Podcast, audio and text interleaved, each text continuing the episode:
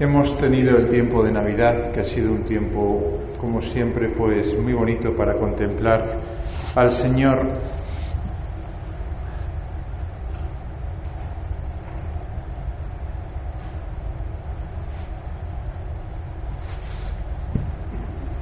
Y ahora vamos a...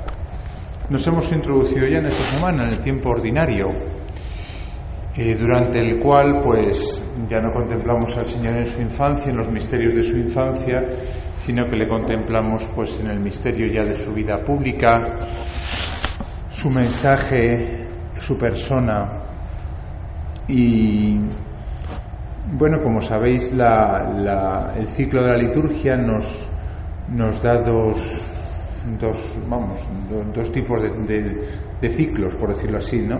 Los domingos, que, eh, estamos nosotros en este año en el ciclo C y por tanto vamos a leer el Evangelio de Lucas, excepto el primer domingo que es el bautismo y hoy que leemos las bodas de Caná, el resto de los domingos iremos leyendo a Lucas. Y luego, por otra parte, tenemos el tiempo, o sea, las ferias de cada día, donde ahí vamos leyendo eh, el Evangelio de San Marcos primero, luego Mateo y luego Lucas. Todos los años es igual, en las ferias del, día a día.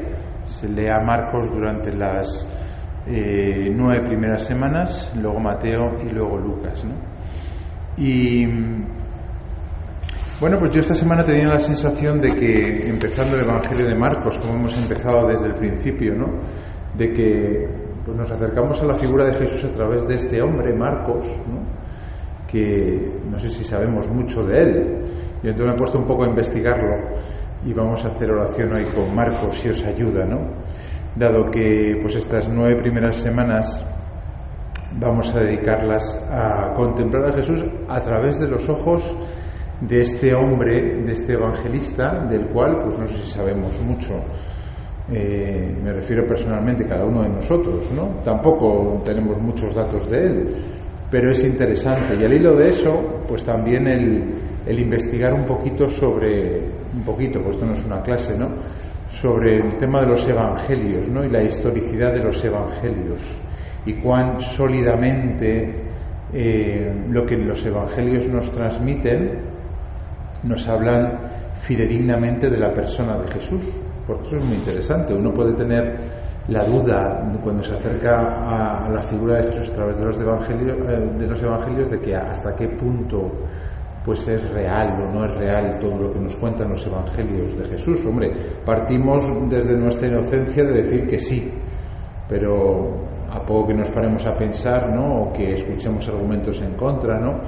Bueno, o el enemigo a veces también siempre, pues podemos pensar que a lo mejor ese Jesús que aparece en la Biblia pues no es igual, ¿no?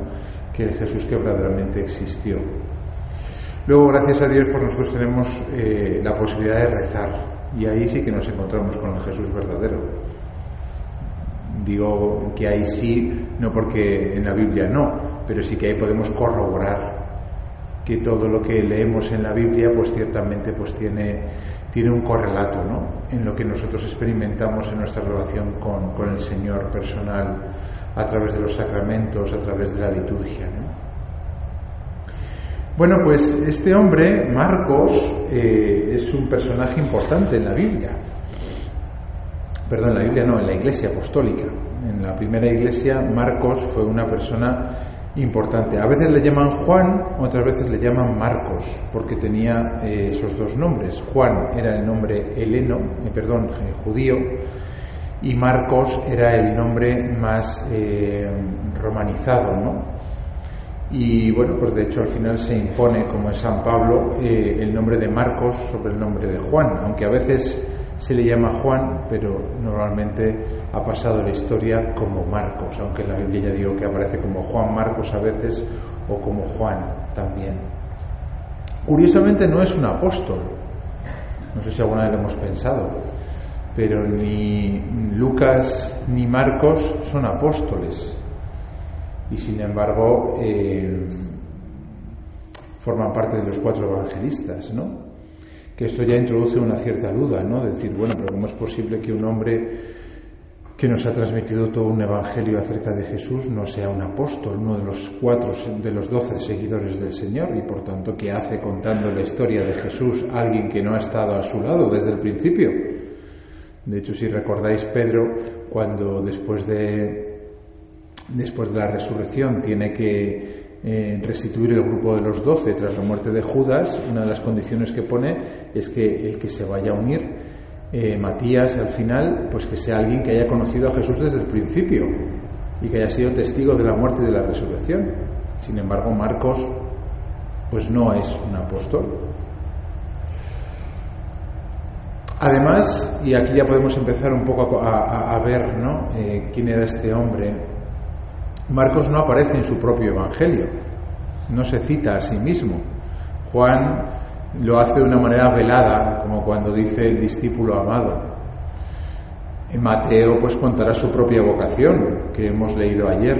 Ayer sábado leímos la vocación de Mateo según San Marcos, pero, pero la, leímos. Que por cierto que Marcos no se, no se calla a la hora de decir que Mateo era un recaudador de impuestos.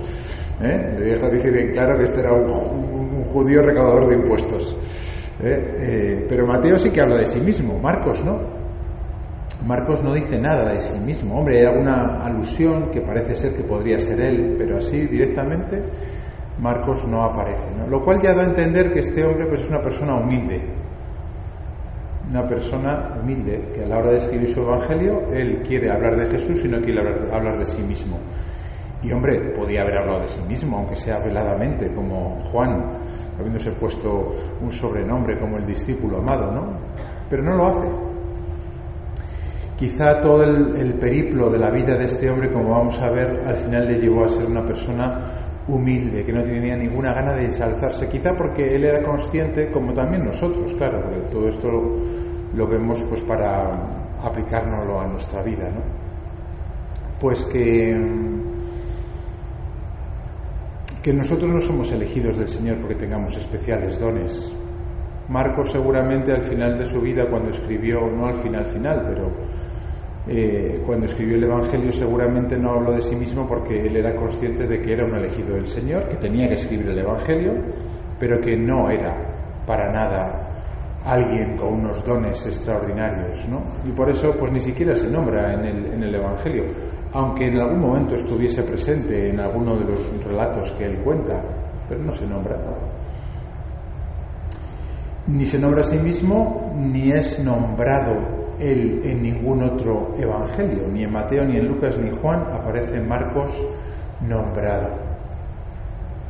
Mm, y esto también, también, también podemos reflexionar sobre esto, ¿no? Porque a veces tenemos la sensación, ¿no? De que, no sé, o sea, como que o soy llamado, o soy, o soy como muy, muy, muy designado del Señor o, tengo una vocación como muy clara, muy de los primeros o no merece la pena, ¿no? Pues nosotros, bueno, imagino que muchos de vosotros habéis conocido al Padre Morales, ¿no? Yo apenas le conocí, creo que de pequeño le conocí un poco, ¿no? Pero a veces que yo me digo, hombre, si yo hubiese conocido al Padre Morales, pues, pues, pues si yo fuese sido de los primeros, pues entonces, pues, pues entonces sí, pero yo soy de segunda categoría, porque no he conocido al padre Morales. Yo por lo menos a veces lo pienso. Pues no, pues Marcos no fue elegido directamente por Jesús como un apóstol, no aparece en el resto de los evangelios tampoco, da la impresión de que es alguien de segunda, por decirlo así, de segunda categoría. Bueno, pues otra, otra reflexión acerca de cómo nuestras reflexiones muchas veces son equivocadas. Y como Marcos pues fue un evangelista, un evangelista importante, de hecho es de los evangelios más sencillos, el más corto, pero sin embargo de los más bonitos, ¿no? Porque no es cuestión de ser el primero llamado como Andrés o el último, sino de responder a la llamada. Y Marcos, como vamos a ver en su vida, pues respondió a la llamada. No era un apóstol, no era de los primeros, no aparece en su evangelio, no aparece en el resto de los evangelios, de hecho, pues aparece por primera vez en el libro de los Hechos de los Apóstoles. Y algunos dicen, una tradición tardía dice que a lo mejor Marcos perteneció al grupo de esos 72 discípulos que estaban en torno a Jesús, que San Lucas nos habla de ello, ¿no? esos 72 discípulos que estaban en torno a Jesús, pues a lo mejor Marcos pertenecía como uno más, fijaros, dentro de los 72. ¿no?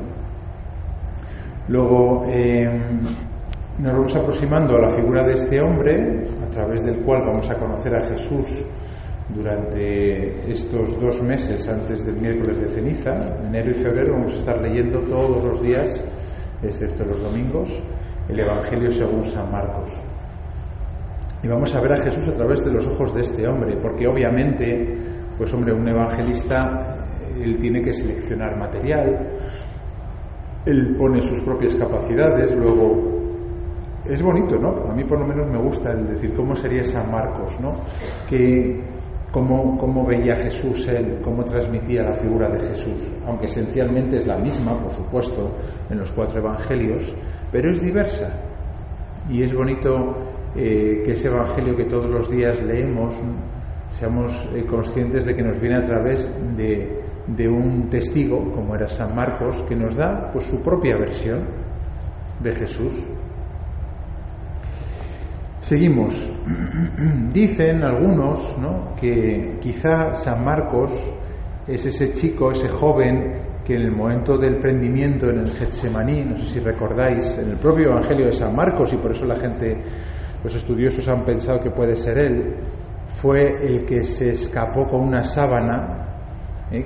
dice Marcos, que no lo dice en el resto de, evangelios, que había un joven con una, envuelto en una sábana y le echaron mano, pero él soltó la sábana y se escapó desnudo. Pues dicen algunos que a lo mejor ese es él y que eso es una alusión velada que él quiso tener de sí mismo, muy, muy velada, no tan, tan clara como la de Juan, el discípulo amado.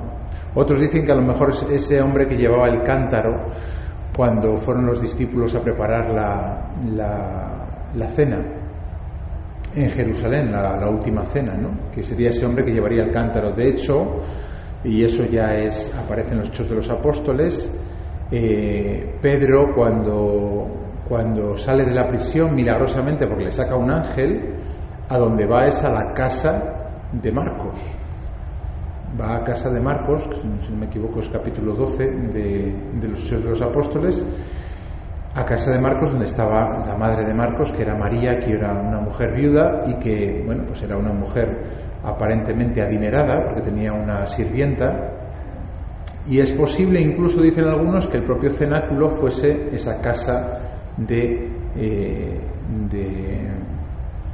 de, Marcos y de la madre de Marcos, de María, ¿no? Bueno, pues a lo mejor Marcos es alguna de estas, de, estas personas, el del cántaro, el de la sábana o, el, dueño del cenáculo, ¿no? Pero no lo sabemos. Con lo cual mm, volvemos a, la reflexión de que este es un hombre que, pues que pasa desapercibido, lo cual no es fácil. ¿eh? Cuando uno tiene que anunciar el Evangelio y a la vez tiene que pasar desapercibido, no es fácil y yo lo digo como sacerdote, no es fácil eh, anunciar a Jesús sin anunciarte a ti mismo. Porque el orgullo y la vanidad, como dice San Rafael Arnaiz, nos cuela en cualquier momento, ¿no? Y qué difícil es eh, tener una pureza total de intención. Y a veces, si no evangelizamos bien, puede ser también por eso, ¿eh? porque no somos como San Marcos, sino que en el fondo pues nos las damos mucho a nosotros y a nuestra vida y a nuestro pasado o a nuestra institución, que a veces también, bueno, en nuestro caso somos humildes también en la institución, pero a veces si, nos, si, nos, si alguna cosa nos chirría de otros es porque dices, en el fondo más está anunciando así a su institución y a su fundador que a, que a Jesucristo. Y no nos gusta. Captamos que hay algo que no. Bueno, pues a Marcos desde luego no da esa impresión. Lo que sí sabemos de San Marcos, y esto no son suposiciones, es que era mm, familiar de Bernabé, el famoso Bernabé de los Hechos de los Apóstoles que hace el primer viaje apostólico con San Pablo. Era familiar de Bernabé, y como Bernabé era levita, es decir, de la tribu de Leví, y era de Chipre, pues seguramente, seguramente, pues San Marcos también era levita y también era de Chipre, chipriota. Eh, lo cual da a entender, por ejemplo, que luego cuando escribe San Marcos su Evangelio, el tema de la geografía de Judea no se le da nada bien. y comete bastantes errores, que no era de allí, no era de, la zona de, Judea, sino que era chipriota y por tanto pues, no sabemos si estuvo en Palestina mucho tiempo o poco, pero lo cierto es que, luego en su evangelio pues parece ser que hay eh, equivocaciones geográficas, ¿no? Y cuando Bernabé va a Jerusalén con San Pablo, echa mano de su, de su primo, de su sobrino, dicen algunos, de Marcos, y se lo lleva a Antioquía, eh, que fue la primera sede después de Jerusalén importante del cristianismo. ¿no? Respecto a esto, yo creo que también hay una reflexión que nos interesa o que podemos hacer, que a mí me ha ayudado mucho durante el año pasado, el año de San José, al hilo de, la carta de, del Papa Francisco, ¿no? Eh, la de Patris Corde. Él hace una referencia acerca de nuestra historia y de nuestro pasado. El Papa habla de cómo tenemos que reconciliarnos con nuestra propia historia.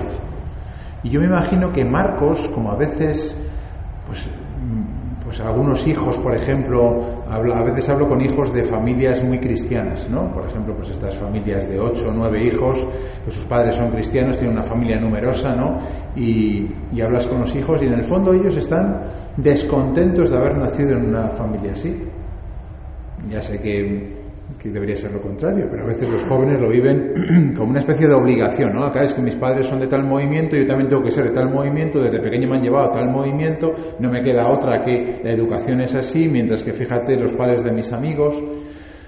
Bueno, eso que les pasa a, a estos jóvenes, en el fondo nos pasa a todos nosotros cuando miramos nuestra propia historia.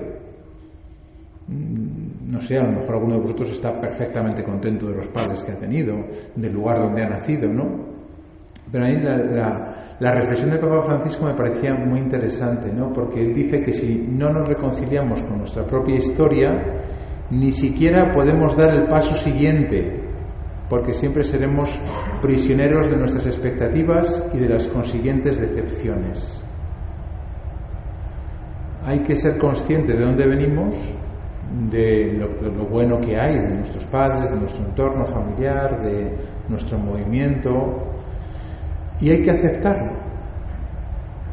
Marcos a lo mejor no quería ser levita, porque ser levita pues era ser de la tribu de Leví, no tenía tierra propia, lo que tenía que hacer un servicio en el templo, quizá por eso iba a Jerusalén de vez en cuando a, cumplir el servicio en el templo, pero mm, seguramente pues a lo mejor no estaba contento, tampoco estaba contento de que Bernabé a lo mejor que era lo familiar suyo, pues, pues, pues de repente le enganchase a esto. A lo mejor fue un poco pues, sin querer a, Antioquía llevado por, por, Bernabé, ¿no?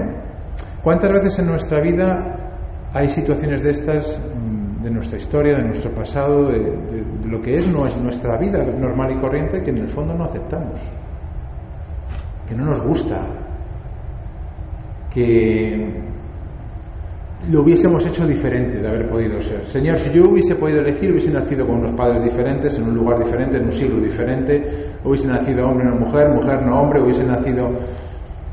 Y sin embargo, obviamente el Señor cuenta con todo lo que nos pasa en nuestra vida para la misión que tiene para nosotros. O mejor dicho, nos ama tal y como somos, ¿no? Y nos ama en las condiciones normales de nuestra vida, ¿no? Y hay veces que hay, hay vidas más dramáticas que la nuestra. ¿eh? Hay condiciones de nacimiento mucho más mm, duras que las nuestras, ¿no? Pero bueno, cada uno tiene que aceptar las suyas propias, ¿no? Y yo me pregunto si Marcos le costó o no le costó, pues eso, el ser quien era. Y si tuvo que reconciliarse con su historia, porque si no nos reconciliamos con nuestra historia, pues entonces no podemos Papa Francisco en ese capítulo que a mí me parece excepcional habla muy bien, ¿no? Tenemos que dejar de lado nuestra ira y decepción y hacer espacio sin resignación a lo que no hemos elegido pero que está ahí. Acoger la vida de esta manera nos introduce en un significado oculto. La vida de cada uno de nosotros puede comenzar de nuevo milagrosamente.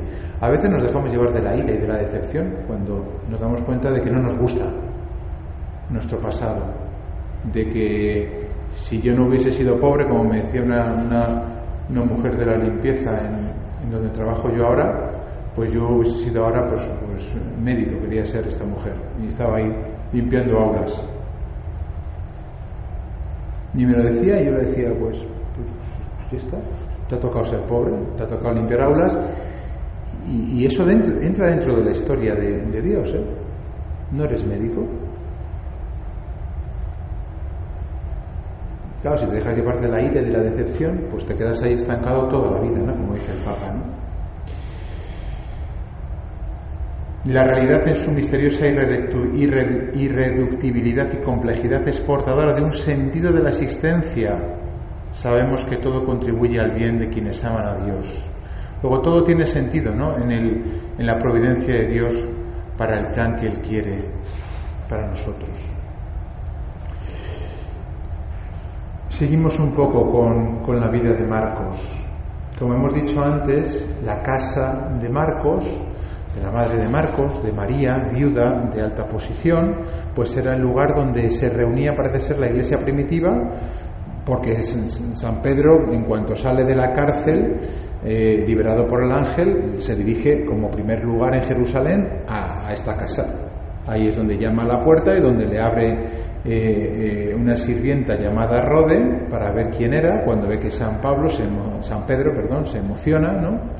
Bueno, pues esa casa, la casa de Marcos, allí en Jerusalén, pues sería un lugar de reunión de la primera iglesia. Estamos hablando del año 44 después de Cristo y Marcos, pues, pues, pues obviamente sería allí pues testigo de cómo los apóstoles se reunían y cómo, bueno, pues esa primitiva iglesia con sus dificultades, con sus persecuciones, pues iba abriéndose paso poco a poco, ¿no? Lo cual da a entender que, bueno, pues que, Marcos era de familia rica, ¿no? No todo el mundo tenía una sirvienta que abriese la puerta cuando llamaba a cualquiera, ¿no? Entonces, bueno, Jesús dice, ¿no? Que las riquezas pueden entorpecer la santidad y el discipulado, pero no, no necesariamente, es decir, depende de dónde tenga uno puesto el corazón. Las riquezas materiales y las riquezas espirituales. ¿eh? O sea, Dios reparte dones y esos dones, bueno, pues pueden ser un obstáculo, ciertamente, una dificultad, pero desde luego no imposibilita el seguimiento del Señor, como vemos en, otras muchas personas que ayudan a Jesús económicamente con sus bienes, por ejemplo. Y bueno, pues aquí llegamos a, la primera misión de este hombre, de Marcos. Se lo lleva eh, Bernabé a Antioquía y allí en Antioquía, eh, en ese capítulo 13 de los Hechos de los Apóstoles, un día que estaban celebrando el culto al Señor y ayunaban, dijo el Espíritu Santo, apartadme a Bernabé y a Saulo para la obra a que, a que los he llamado. Se están rezando y de repente el Espíritu Santo dice, por medio de alguna persona que tendría en ese momento la profecía, apartarme a Bernabé y a Saulo para la obra a lo que los he llamado. No nombra a Marcos, otra vez. Marcos no aparece. Es el chico de los recaos. No aparece. el Espíritu Santo parece que no cuenta con él. Entonces, después de ayunar y orar, les impusieron las manos y los enviaron. Con esta misión del Espíritu Santo bajaron a Seleucia y de allí zarparon para Chipre. Llegados a Salamina, anunciaron la palabra de Dios en las sinagogas de los judíos, llevando también a Juan, que los ayudaba. Este Juan es Juan Marcos, Marcos. Luego Marcos iba como del chico de los recaos. Quizá porque Bernabé pues, eh, era un poco preceptor suyo y, le tomó, quizá porque Marcos quiso, no sabemos muy bien. Lo cierto es que tenemos a Marcos misionando en su propia tierra, en Chipre, que es donde empieza el primer viaje de San Pablo y Bernabé, y bueno, pues no tiene protagonismo aparente, no tiene un especial protagonismo, ¿no?